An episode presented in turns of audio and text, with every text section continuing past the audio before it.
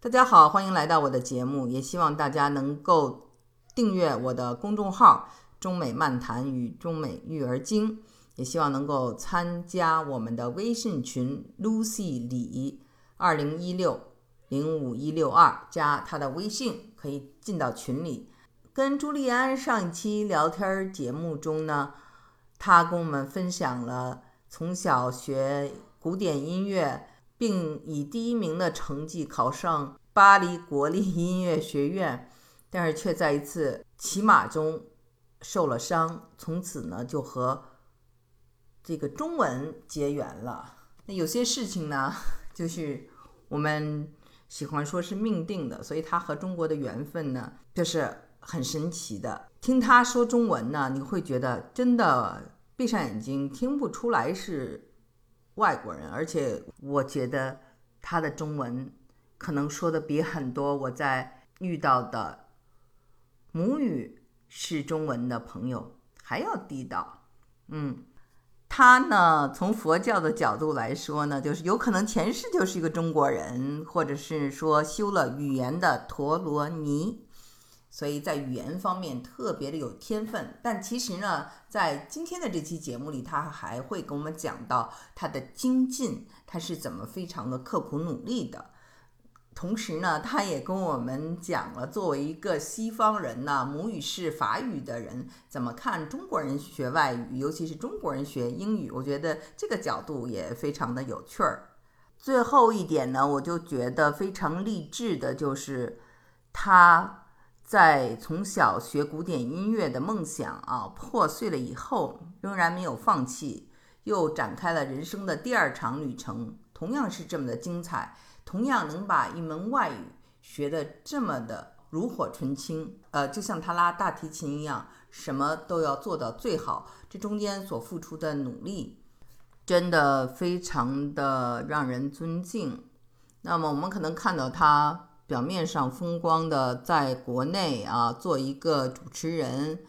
因为他有西方人的形象，中文又说得很好，还会说相声，还会唱歌，所以有时候还去扎一角演戏。但实际上呢，他在风光的背面所付出的努力也是特别的多的，就是那种对自己比较狠的人，就是怎么说，机遇总是为有准备的人。提供的，我相信他不是做一个主持人，他去做任何一件事情，有这样的毅力，有这样的决心的人，一定在做什么都能做好。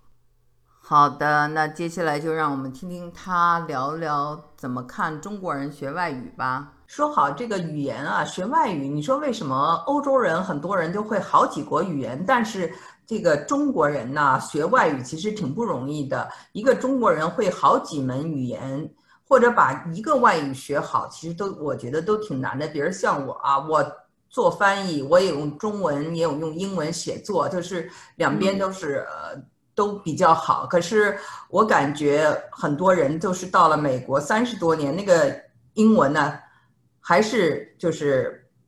用一些非常简单的单词，你懂我的意思吗？就是说，对对对。其实我发现从中文呢去学其他的这种语言是有一定难度的，所以我想听听你跟我们讲讲你学中文啊，或者你看这些中中国人学外语，你你的一些领悟。但凡你的母语，如果你不会别的语言，就是你就会那一种语言，然后你的母语碰巧和你想学的语言呢，就是比较远。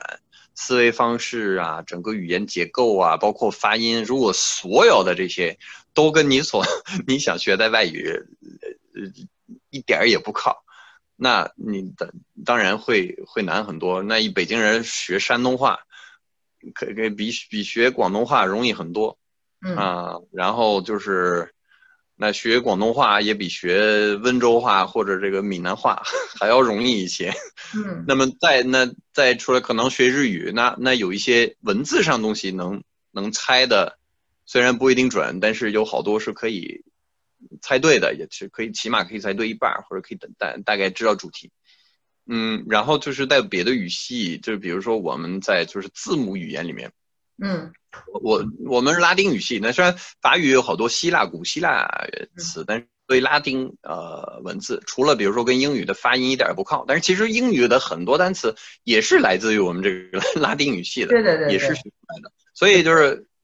可能就是语言的基础是日耳曼语系，所以英语的一些简单的词儿，就是跟德语啊、荷兰语啊，包括瑞典语、丹麦语，这不都是一个语系？那你会那那那些会靠近一点，但是你要一旦涉及到这种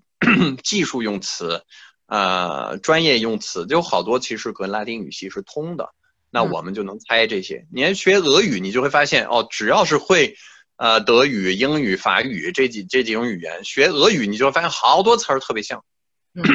然后我想想还有什么，就是比较靠近的，比如说法语和就是意大利语，然后尤其是意大利、西班牙、葡萄牙这几种语言，其实是。比较挨着，还有罗马尼亚语也很靠近拉丁语，方言就是。对，然后 欧洲有这样的，欧洲的芬兰语和匈牙利语也是独立的语系。嗯，哪都不挨着。还有，我就发现啊，就是学英语或者是学法语啊，或者是西班牙语，有时候一个发音啊特别长，然后呢，你们的耳朵就很习惯，听完以后马上就可以重复。但是我们中国人听完以后啊，得分。五啊，有时候你知道，就是我我我我一直想学别的语言，我也没花时间学，因为就是人越来越老嘛，就是，呃，烦恼一多，事儿一多，就不现实了。对于多数人来讲，因为也也有别的爱好，那我我也想学点别的，对吧？就是我这么总结吧，就有时候中国人说外语，比如说中国人说英语，经常呢，我就遇到有些人就觉得哦。你看，我们这个中国人其实从小背单词儿也好，或者是我们接触英语比较多，然后很讲究发音。然他就是我遇到过那种，就是自认为比旁边的意大利人的英语说的标准很多。我说对，但是你知道吗？就是你的单词单独说的挺好，挺标准的，但是你全部连起来说呢，就是听你说话很费劲，不流畅。但是那个意大利人说的那个口音没没有没有几个词是准的，但是说起来特别流畅。就是说母语是英语的人听着要，呃，要自然很多。就是他习惯那口音以后，他怎么听怎么顺。但是中国人存在这个问题，就是说单词会发的准，但是连起来说就是不流畅。嗯啊，就是这是这是跟中国的中文的这个语言结构有关，所以这是中国人要中国人要克服的困难。除了发音问题，但是发音问题好多国家人都要都要克服。那日本人说外语也有，因为他们。他们的语言里面的就不同的音还是相对少一些，但中国你可以发现不同地区，你比如说上海人学法语会容易一些，因为好多音相对相同一点。啊，那好像北京人，我印象中北方人学德语好像要要要好一些，但是就是都可以都可以去观察。那 上海人，我印象中他们学那个日语是。每个人要根据自己的状态要去分析，但这都真的是是花时间花精力的事儿。嗯，分析你每一天有多少时间在做，其实就是比较懒的事儿。你就会发现，每天你怎么着，你挤半小时、挤一个小时时间是可以挤的。就是你想不想，还是你那时间说，哎，我该放松，我该那个，我该解闷，或者